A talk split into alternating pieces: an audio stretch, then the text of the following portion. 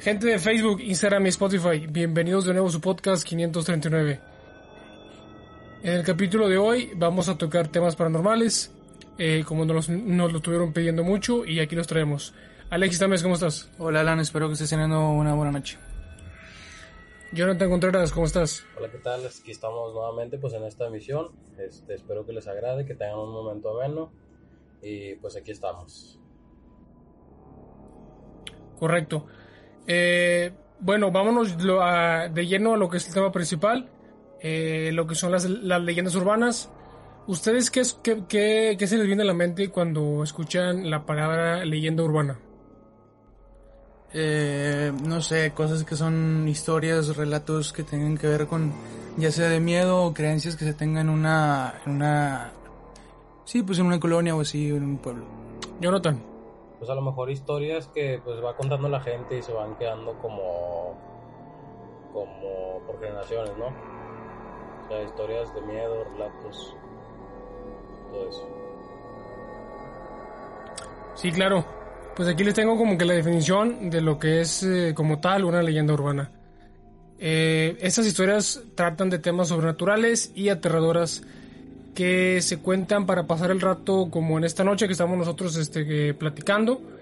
Eh, una leyenda urbana como tal se puede definir como un relato que pertenece al, al folclore contemporáneo y que aunque contiene elementos inverosímiles, inverosímiles perdón, se narra como un hecho que ha sucedido de verdad. Tradicionalmente estas se transmiten a través de, del, del, boca, a boca, eh, digamos de los comentarios de las personas, pero en la actualidad también circulan ya sea por WhatsApp u, otras aplicaciones de mensajería rápida. Eh, bueno, vamos a empezar de, de, lleno lo que son leyendo algunos casos, algunas leyendas urbanas muy famosas de, del Internet.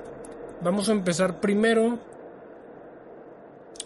con la que es el incidente del paso Diatlov, esto en Rusia. Dice, una de las leyendas urbanas reales más famosas es el incidente del paso Diatlov. Este suceso tuvo lugar la madrugada del 2 de febrero de 1559 en Montes Urales, Rusia. Eh, en ruso esta palabra significa montaña muerta.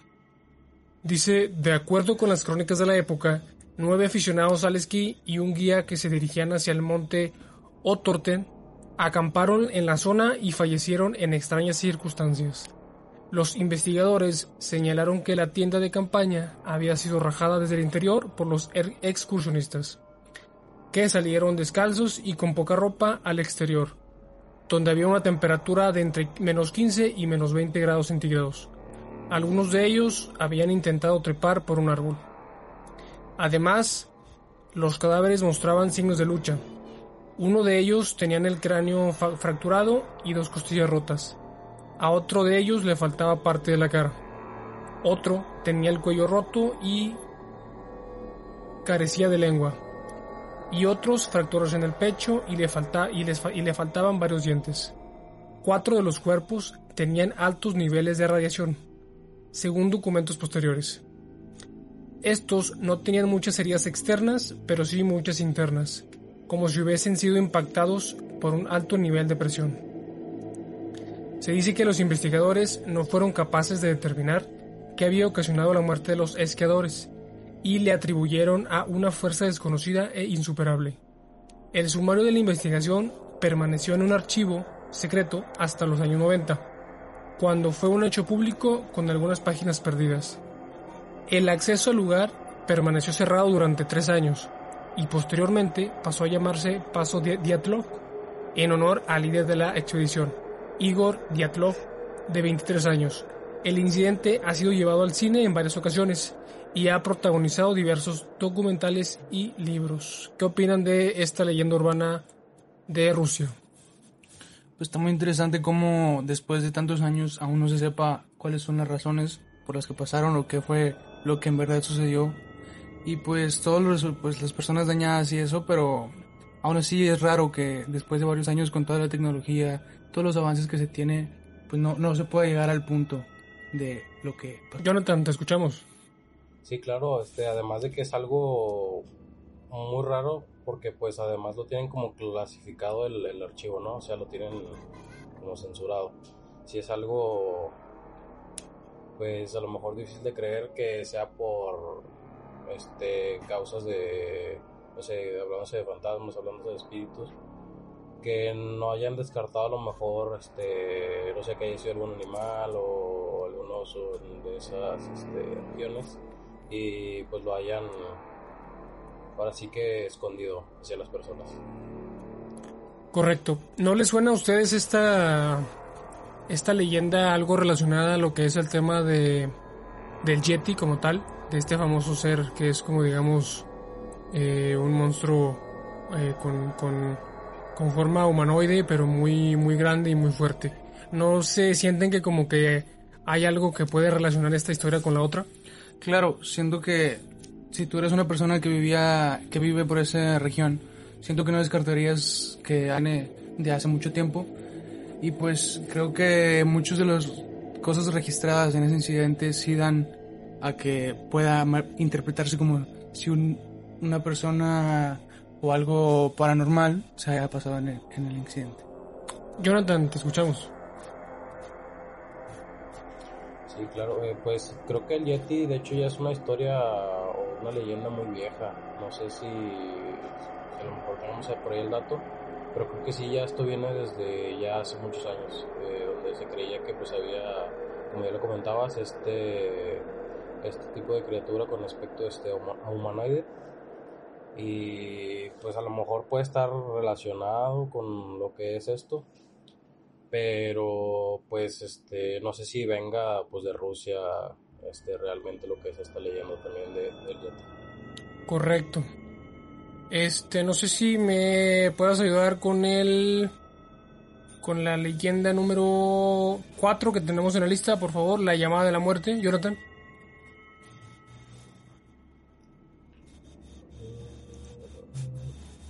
La de leyendas de Monterrey, ¿verdad? No, no, leyendas urbanas.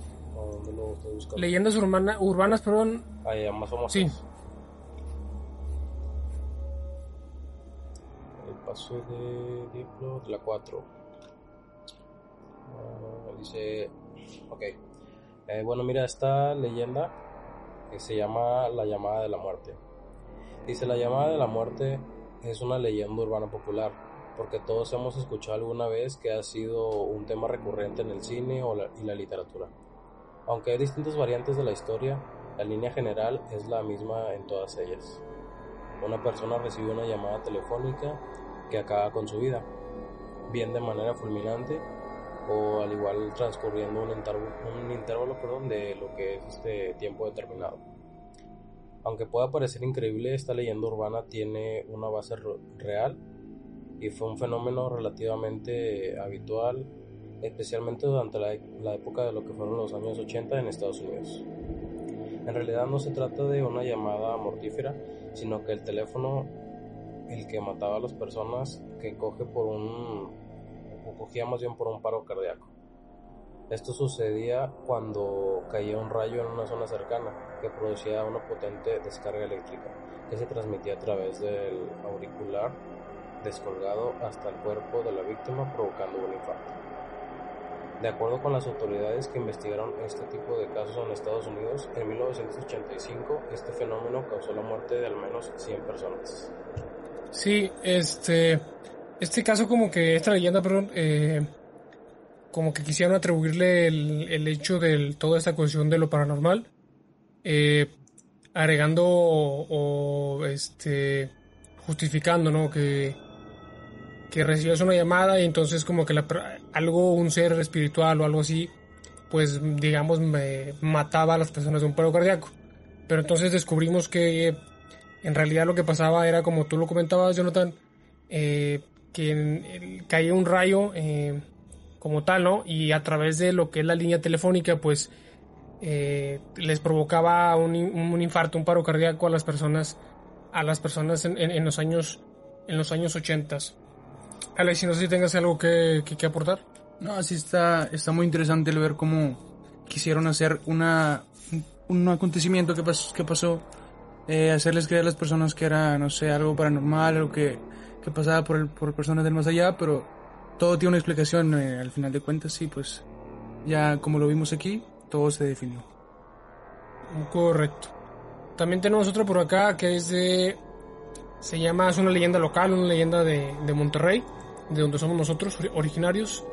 Eh, digo, existen muchas leyendas en lo que es alrededor de Monterrey, como la principal, la más famosa, digamos, que se habla mucho de, de este tema, es la del, del, hombre pájaro.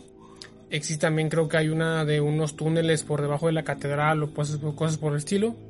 También conocemos la de la, eh, la casa de los tubos, que eso va como que enfocado más al por el lado paranormal y tal.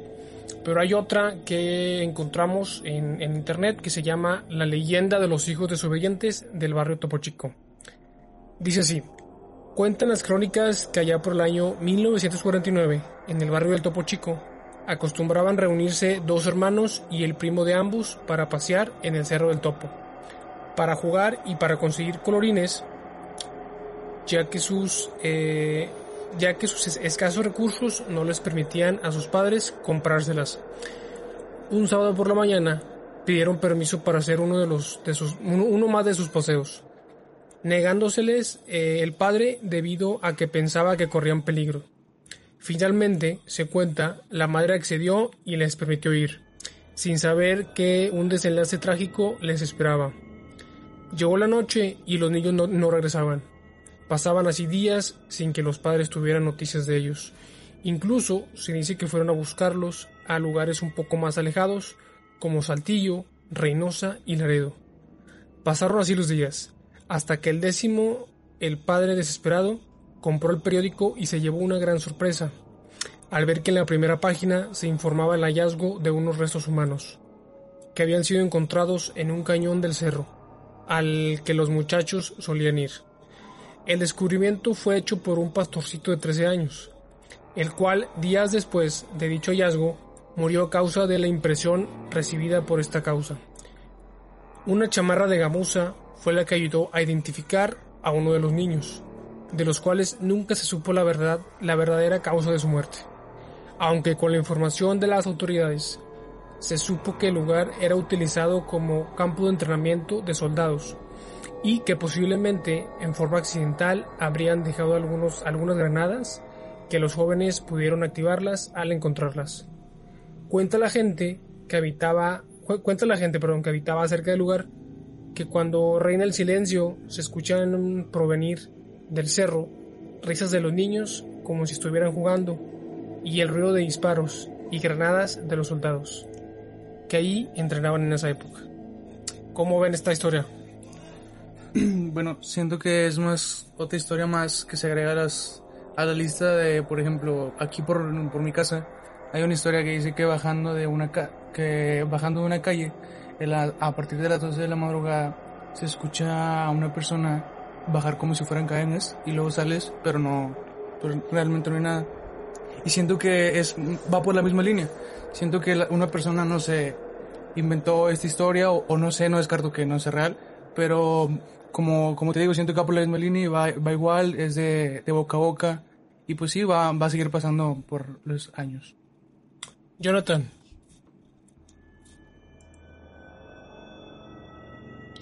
Yo creo que esta historia, o sea, pues como ya lo habías dicho, que pues eran, eran niños, a lo mejor este, la gente le mete como que más miedo de lo que de lo que deberían de tenerlo, ¿no?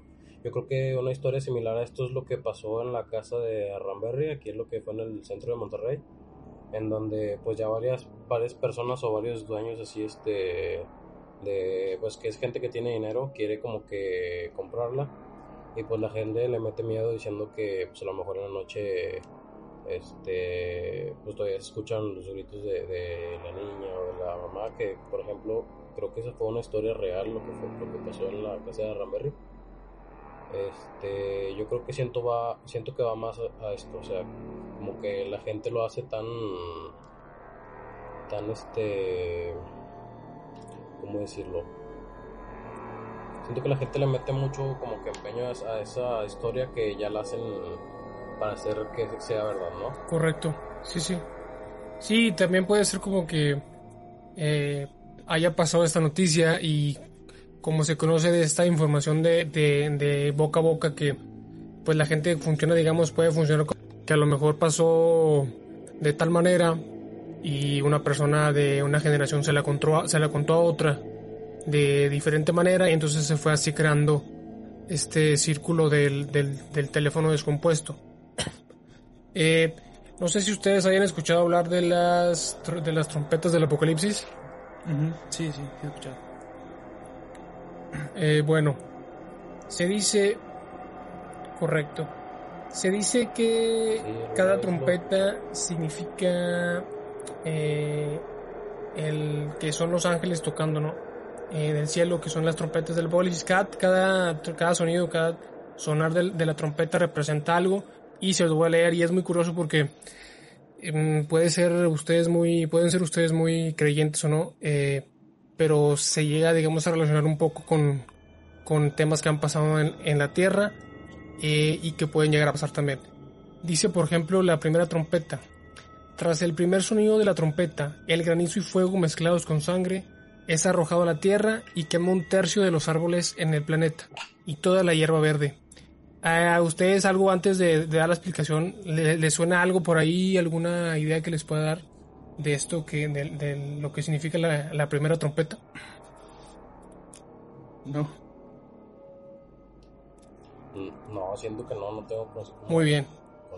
Correcto, es perfecto, está, está excelente. Le voy a explicar por qué. Dice el granizo y fuego mezclados con sangre son arrojados a la tierra y queman un tercio de los árboles en el planeta. Eh, no sé si ustedes escucharon la noticia de cuando se quemó el, el, el Amazonas y cuando también se incendiaron los, los, las selvas y los bosques de, de, de Australia. Ah, sí, sí, sí vi las noticias. Bueno, pues se habla de que esto puede ser hacer referencia a lo que es la primera trompeta del apocalipsis digámoslo viéndolo así como de una forma más este eh, generalizada, ¿no? Que porque sabemos que el Amazonas y los bosques del, de, de, de, Australia pues representan eh, en su gran mayoría lo que es la lo tiene al oxígeno del planeta, ¿no? Eh, por eso hace referencia a que quema un tercio de los árboles del planeta y toda la hierba verde. Entonces, ¿cómo, cómo vean esta teoría? Pues sí, es, es interesante el ver cómo... Ah, perdón, sí, sí. ¿Sí? Ah, bueno. No, no, adelante. Eh, sí, es interesante ver cómo se, se juntan y pues sí tiene relación con lo que dices que por más que seas creyente o no, al ver las, las cosas que están pasando en la actualidad o que han pasado recientemente, pues sí te, sí te pone a pensar el ver como que, ah, a lo mejor sí tiene algo que ver o no, pero sí te deja, pues sí te da para que le des el beneficio de la duda a las cosas. Jonathan, ¿tenías algo que, que comentar? Claro, mira, esto yo creo que es más basado, o por ejemplo, los que tienen a lo mejor como que un poquito más de, de pues de cultura en lo que es en, en, la religión, siento que va mucho por ahí, como que este más un rollo este en cuanto religioso. Creo que de esto también se habla, digo, no entrando tampoco como tanto en temas religiosos, pero creo que en la Biblia viene algo así sobre las últimas campanadas que va a haber cuando se, se termine como que la vida y todo eso. Entonces yo creo que pues sonidos que, que escucha la gente lo relaciona como con eso también, podría ser. Correcto. Eh, para lo que es la segunda trompeta, dice, por el segundo sonido de trompeta se salta algo así como una gran montaña ardiendo, que se sumerge en el mar y acaba con un tercio de toda la vida marina y barcos. Un tercio de los océanos se convertirá en sangre. Esto, eh, digamos, puede ser una referencia a lo que nosotros creemos, que es eh, todo este tema de los volcanes bajo el mar. Digámoslo así, que fueron puestos ahí por algo, ¿no? Para para después del, del, llamado de la segunda trompeta, pues digamos ellos hagan erupción, emerjan debajo del mar y como lo dice el artículo, un tercio de los océanos se convertirá en sangre, haciendo referencia a pues toda la, la vida marina, todos los, los, ecosistemas marinos que existen, pues eh, digamos se extingue la, la, erupción de los volcanes marinos. También dice aquí el artículo, nos comenta de la tercera trompeta, dice, para el sonido de la tercera trompeta, una gran estrella llamada Ajenjo cae a la Tierra cae a la Tierra a envenenar un tercio del planeta de agua dulce, fuentes eh, tales como lo son los ríos y los manantiales. Los hombres morirán de beber su, su sabor amargo. Esto es lo que nosotros asociamos, o lo que yo creo, lo que creemos, es que hace o puede hacer referencia a toda la contaminación que nosotros como ser humano hemos eh, colocado, hemos puesto en, los ríos, eh, tanto de agua dulce como en el mar, agua salada, y los manantiales, digamos, todo esto que hemos invadido nosotros, que hemos contaminado nosotros mismos. Y esto es como que la, la lo que engancha, lo que, lo que junta esta teoría de la, de la tercera trompeta a eh, la contaminación humana, ¿no? Porque también comenta que los hombres morirán al beber su sabor amargo. Sabemos que hay muchas poblaciones, muchos, eh, perdón, países que no pueden tomar, eh, que en su país, digamos, no existe el agua potable, ¿no? Caso como India, eh, donde es, donde su agua es impotable, ¿saben? Es como que no hay, hay una escasez de agua potable muy, muy fuerte por el, el mismo tema de que India, por ejemplo, es el, el país con más, este, con más contaminación en todo el mundo, ¿no? Entonces, eso hace que eso mismo hace que, su agua sea impotable ¿no? para, la, para la población. No sé qué opinan ustedes. Jonathan, no sé si tengas algo que comentar.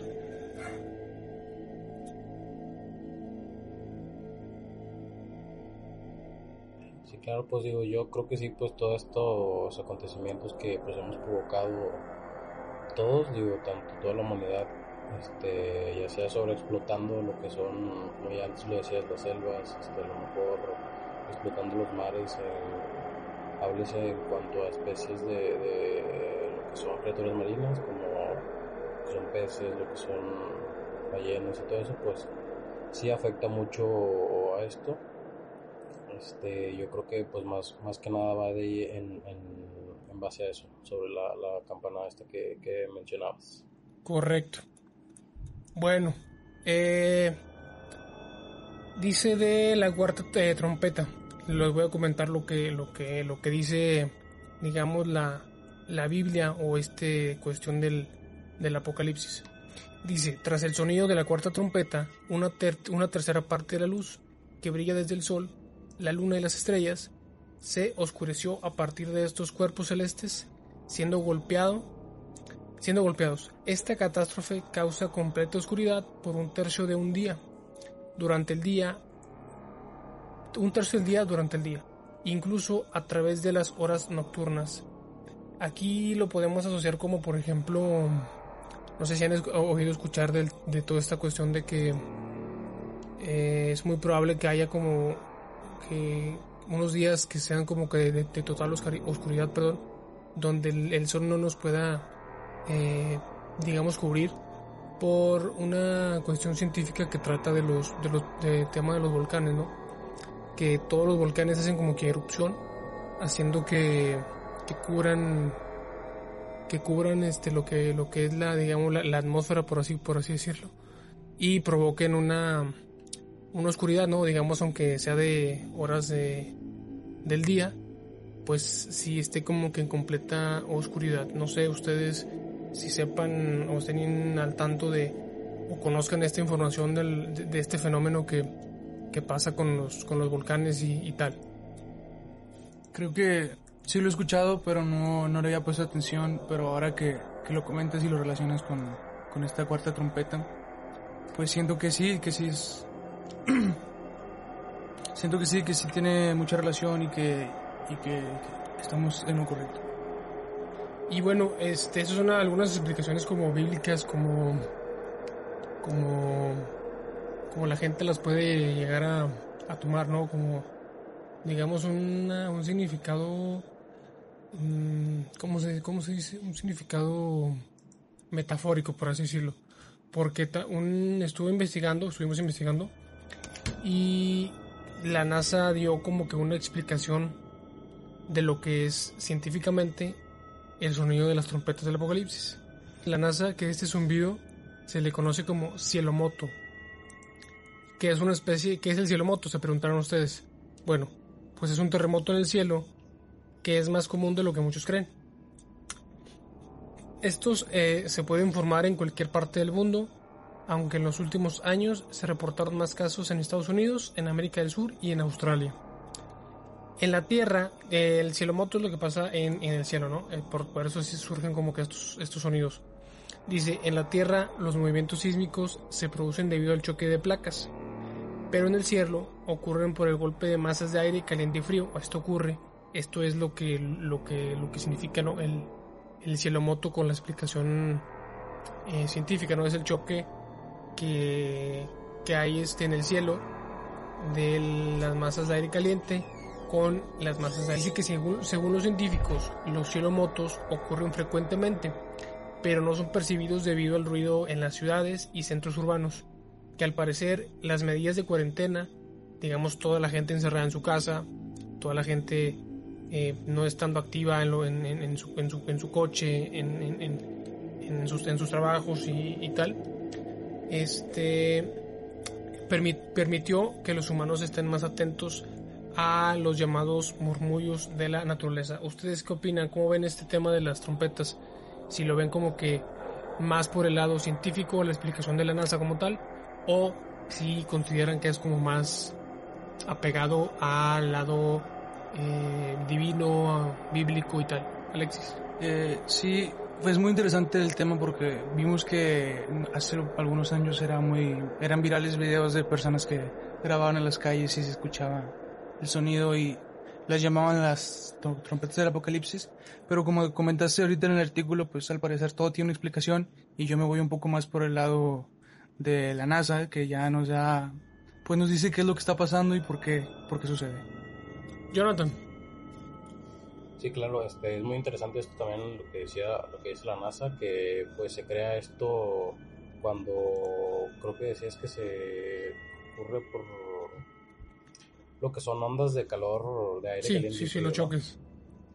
Entonces, este, por ejemplo, ya ves que estabas comentando que, por ejemplo, los eh, incendios en lo que son, pues, estas grandes selvas o bosques, pues a lo mejor, este, ya ves que decían que en esas partes escuchaban las trompetas. Eh, yo creo que va más este aunado esto este, que se causaban cielomotos en, en, ese en ese instante y pues la gente lo relacionaba con esto. Pero sí yo creo que tiene a lo mejor un poquito más sentido de de es algo más este vaya más científico no tanto por el lado religioso correcto. perfecto eh, ustedes entonces ya pasando digamos a otro tema eh, relacionado pero diferente distinto ¿Conocen o han oído hablar de lo que es el reloj del apocalipsis? No, la verdad no. Es la primera vez que, lo escucho.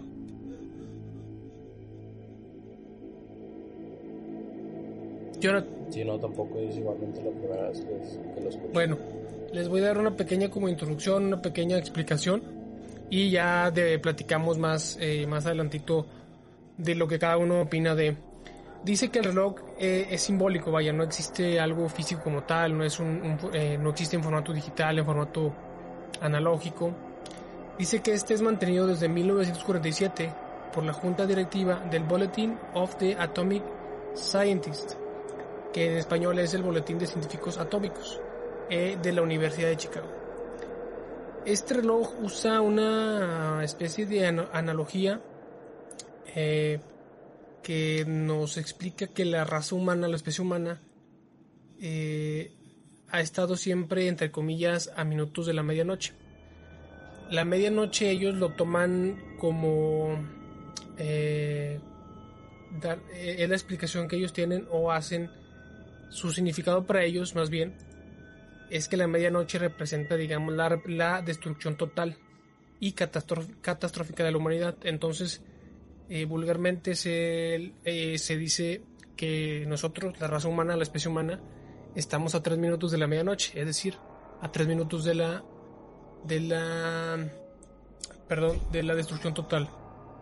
Eh, originalmente esta analogía representaba la amenaza de una guerra nuclear global, pero desde hace tiempo incluye cambios climáticos y todo un nuevo desarrollo en las ciencias y nanotecnologías que, que pudiera infligir algún daño irreparable.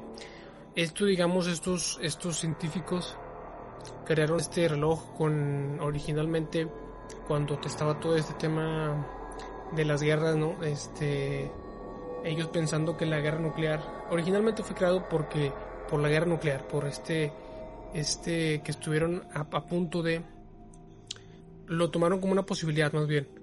Entonces este reloj fue, fue creado con esa, esa intención original, pero desde hace tiempo también decidieron como que incluir eh, que su, su, finalidad eh, también entre lo que es, bueno, los cambios climáticos, o sea que puede haber una catástrofe a, consecuencia del cambio climático y eh, también lo que es el desarrollo de nanotecnologías, también como por ejemplo que que el mismo humano cree, llegase a crear algo, alguna especie de nanotecnología o, tecnología que pudiera infligir algún daño. Entonces también como que se, se, incluyó dentro de todo este combo que, los científicos comentaban, ¿no?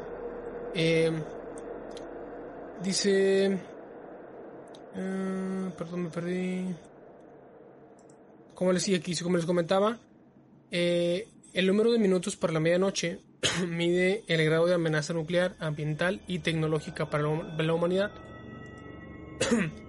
cada año, digamos, cada cierto tiempo es corregido.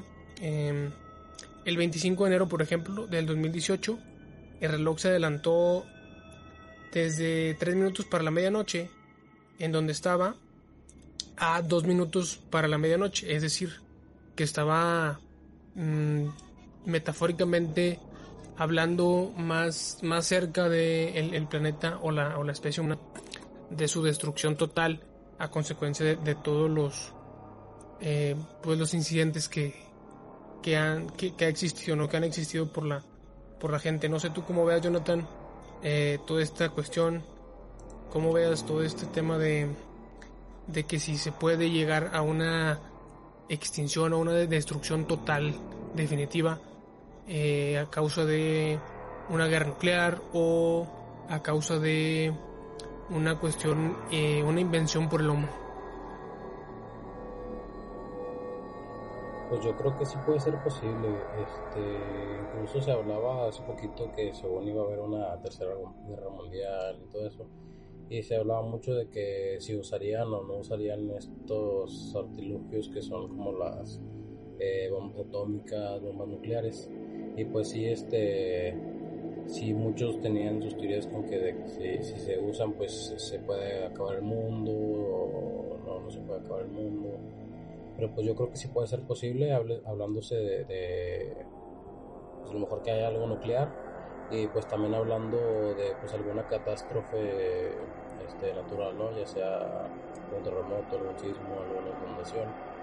Y pues yo creo que este reloj se, se basa mucho en eso, ¿no? Como en dar estadísticas aproximadas a lo que puede ser este un final este, inminente, que sea por alguna razón natural, que sea, como ya lo habíamos mencionado, como algún sismo, algún diluvio, algún este alguna catástrofe nuclear. Yo creo que pues sí podría ser plausible, ¿no?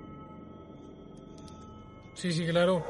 Y también un dato muy interesante es que en enero de este año, en enero del 2020, el reloj se adelantó 20 segundos, quedándose únicamente a 100 segundos de la medianoche, es decir, quedándose a 100 segundos de la destrucción total de la raza humana como tal.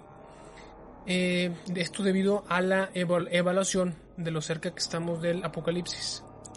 Eh, según esto los científicos, ¿no? Eh, con todo esto tema de, pues todo, no sé si, si obviamente saben, ¿no? Que todos los, los, los, sucesos, todos los, los, problemas que ha traído consigo el, el año actual, el 2020, eh, en referencia a lo que es desde una pandemia global, eh, los, los, terremotos que hubo después de, de que se anunció la, eh, la potencia del, del, virus, también todo este movimiento que hubo sismológico que, que activó a los, a los volcanes, a diversos volcanes en en el planeta, de también lo que ha habido, lo que ha aparecido, eh, no sé si sepan de esta cuestión del llamado la cara de Lucifer que apareció en el cielo hace, hace relativamente poco. Eh, eso, digamos, lo, tomaron en cuenta, digo, son unos, unos pequeños ejemplos ¿no? de, de las tantas cosas que, que, han sucedido en este 2020. Eh, esto ha hecho que, digamos, los, los científicos hayan evaluado mmm, como que toda esta cuestión, ¿no? De actualizar el, el reloj del, del, juicio final, eh, 20 segundos como tal, quedándonos, digámoslo, en este año a únicamente 100 segundos de la extinción total de nuestra, de nuestra especie. Digo, todo, les comento, obviamente todo esto es, eh, cada quien puede como que asumirlo como, como desee, ¿no? Hay, algunos que pueden inclusive no creer esto, hay otros que, que pueden, pues sí, sí estar como que dudando, eh, no sé digámoslo, siempre lo dejamos a, a, a, discusión de ustedes mismos, pero no sé si ustedes eh, me quieran comentar algo, alguna idea, Jonathan, este tú, eh, de, de, todo esto que, eh, que estamos eh, únicamente, digámoslo, a 100 segundos de, el, de la medianoche. Yo creo que sí puede ser posible a lo mejor así un final como que inminente, ya sea por alguna cuestión natural o por algún este alguna guerra donde se desaten todas estas armas nucleares y todo eso.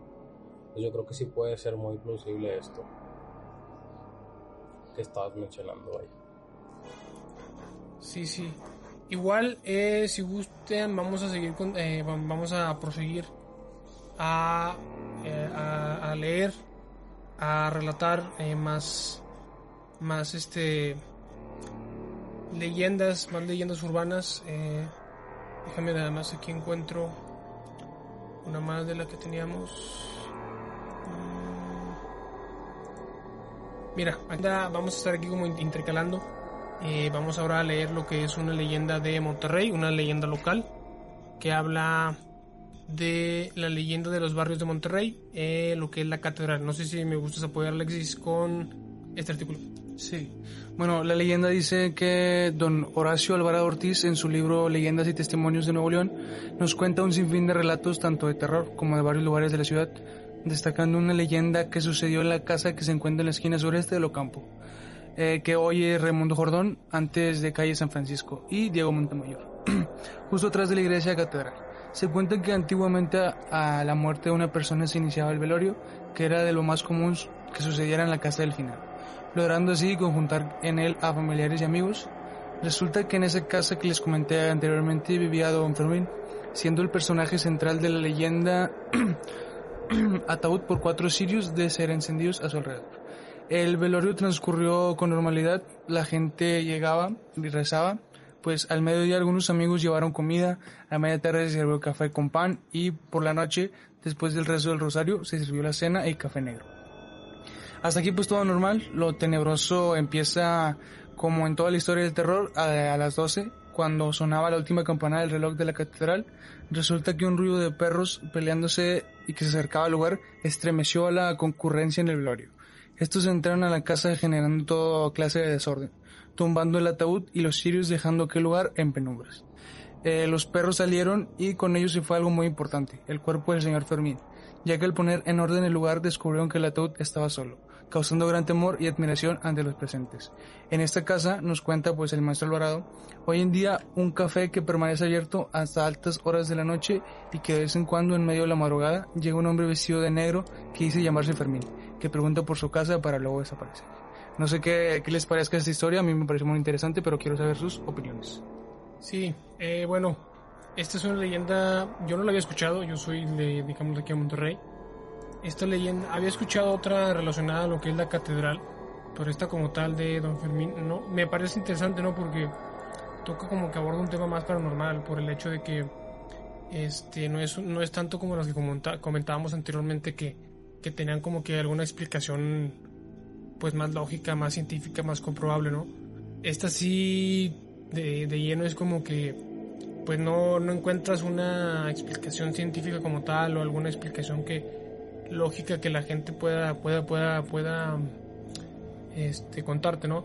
Porque habla de que el, el cuerpo del señor Fermín eh, pues desapareció, ¿no? En un momento de de de que, vaya que dejaron de prestar atención, perdón. Y pues más aún donde dice que, que, tiempo después el, mismo señor Fermino llegó a su a su casa reclamando vaya su su vaya su casa, sí, ¿no? Como tal. No sé, su, tú, Jonathan, ¿qué, qué opinas de esta lectura o tengas algo que, que, comentar? Pues que también me parece interesante, digo, viviendo aquí muchos años, yendo a estos lugares de, aquí de, Monterrey, pues jamás me había pasado por la cabeza que, que pues una leyenda como esta existiera, ¿no? Y pues sí es algo, algo pues, pues muy curioso, ¿no? Que pues se haya levantado el, el cadáver del señor Fermín y, y, como tú decías que pues hasta la fecha todavía creo que es un café este, ahora donde, donde fue anteriormente su casa, pues que llega un señor así vestido reclamando. Sí, es algo pues, realmente curioso. Que pues me imagino que a lo mejor muchas, muchos lugares de aquí de Monterrey pues deben de tener a lo mejor leyendas diferentes o similares a esto, ¿no? Que pues este, sí, es algo fantástico. Sí, sí, así como comentas, eh, existen, digamos, quizá muchos lugares en Monterrey, en toda la República Mexicana, que todavía no llegamos al punto de conocer. Por eso me gustaría como que la gente se, se motivara más a, a hacernos llegar más, más de este tipo de leyendas. Alguna leyenda que tengan donde, del lugar donde viven, ya sea únicamente de su colonia, de su casa, de su ciudad, em, de su estado, para que nosotros digamos en, episodios más, más adelante que también podamos platicar, eh, comentar, debatir acerca de, de, las leyendas de las leyendas locales y obviamente también mundiales que también son hay muy hay muchas leyendas interesantes alrededor del mundo eh, bueno, creo que para finalizar, nada más eh, agradecerles por, por, por, haber estado en este episodio. Alexis, Jonathan, este, no sé si quieran ya agregar, comentar algo a la gente ya por último. Yo, pues, eh, me pareció muy interesante este episodio ya que tocamos o vimos leyendas que, pues, no conocía, no tenía, no había escuchado nunca, pero es muy interesante leerlas y saber el significado después de todo. Y pues nada, muchas gracias por haberme invitado y pues espero seguirnos viendo por aquí. Eh, y pues muchas gracias. Jonathan. Sí, claro, pues muchas gracias que nos hayas invitado y a lo mejor más adelante en otras emisiones podemos hablar de las leyendas que pues no irnos tan lejos, ¿no? De a lo mejor otros este, municipios, sino de aquí el mismo municipio en el que vivimos o de colonias. Igual si les gusta, pues nos pueden hacerlo saber ahí en los comentarios. Y pues muchas gracias por, por, por estar escuchando esta nueva misión. Hombre, muchas gracias a ustedes por, por darse el tiempo. No sé si quieran dar alguna red, red social para la gente de Spotify que no nos conoce.